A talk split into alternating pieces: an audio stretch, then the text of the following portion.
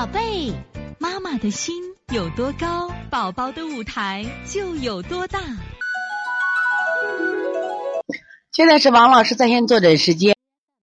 我们看一下幺零二六这个运城毛妈的问：大宝三岁半，半夜总是尿床，隔一小时叫他一叫他一次，每次叫的时候眼睛是闭着，就哭闹，不叫他就尿床了。白天幼儿园午休时叫他的时候已经尿了，这属于叫不醒吗？呃，你是这样，你的孩子有没有？嗯，运城妈妈在不在？你的孩子有没有腺样体？有腺样体的孩子，有腺样体的孩子会有尿床症状。你有没有腺样体？再一个，呃，你的孩子查过腰椎肌裂没有？在腰椎的二三级，很多小孩有肌裂，如果有肌裂，他也会尿床。那么如果这些都没有，你去查了没有？如果都没有的情况下，那这种就是叫不醒，叫不醒的尿床要调心阳，重点调心阳，明白不？我在这个喜马拉雅。喜马拉雅有一个邦尼康经典医院剖析，这是我们一个课程，现在在里面放着，你们听啊，这是我们现在公益分享的了。专门有一个讲尿床的，叫叫不醒的十岁尿床娃，那个我讲的特别细，一定要做补心经的啊，那要做补心经的，那一这一定是温补的，用艾草、桂枝给他吃点什么呀？茭白、瓜蒌、瓜蒌吧，你去买点茭白，中药里边的茭白，草字头。这边一个歹，这边个韭菜的韭，叫白，你往上一打就出来了。还有瓜蒌，这两个都是治这种心阳不足的啊，叫不醒的尿床，就考虑这个啊。现在我们再看这个，还有宝宝长期便秘，第一天拉不下的开塞露，还是有开塞露，第二天拉吃不下的健脾药丸儿，所以这个孩子脾胃太弱了嘛，你孩子脾胃确实太弱了，你真的是吃啥拉啥，知道吧？吃啥拉啥，现在是啥？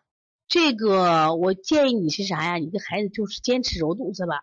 揉肚子实际上它就是促进吸收、促进代谢。揉小肠、肚脐旁边就促进吸收；揉大肠就是促代谢。你坚持揉一揉。再一个，你这孩子湿疹的情况啊，我觉着你做食物规避了没有？就是孕程毛妈，你给孩子做食物规避了没有？食物检查了没有？没有检查查一下吧。我觉得特别是牛奶、鸡蛋，哎呀，害人不浅。其实我一五年去日本的时候，当时啊，我就发现日本人对牛奶、鸡蛋和花生，他们是为过敏的主要食材。而且现在我因为接触过敏多了，我发现主要这三种食材你们一定要停下来的。往往都认为这三种食材有营养，结果这三种食材是害人的，一定要少吃了啊！做一下食物规避，规避一段时间。小肠，这个二宝妈问我在哪儿呢？你肚脐旁边中微都是小肠，然后小肠的旁边升结肠、横结肠、降结肠、乙状结肠。我不是上便秘那个课的时候专门有张图，专门有个图，中间是小肠，旁边是大肠。对，图书馆有啊。你不吃鸡蛋，那你还有别的啊？不吃没有任何问题的啊，不吃鸡蛋。我们现在看一下九二六，那你这肯定要是补脾揉板门了，你这个。功能太差了，补脾揉板门、掐四缝、足三里、揉脾腧、胃腧，这必须做的啊！你现在这个脾功能，他先吃点吃点扶阳丸，他就给你拉掉了。你看看，你先做食物规避检查去吧。我觉得是咱是呃，几多管齐下，既规避再推拿，效果特别不好，特别好。为啥呢？如果你这边光推拿了，那边还刺激，怎么能调好呢？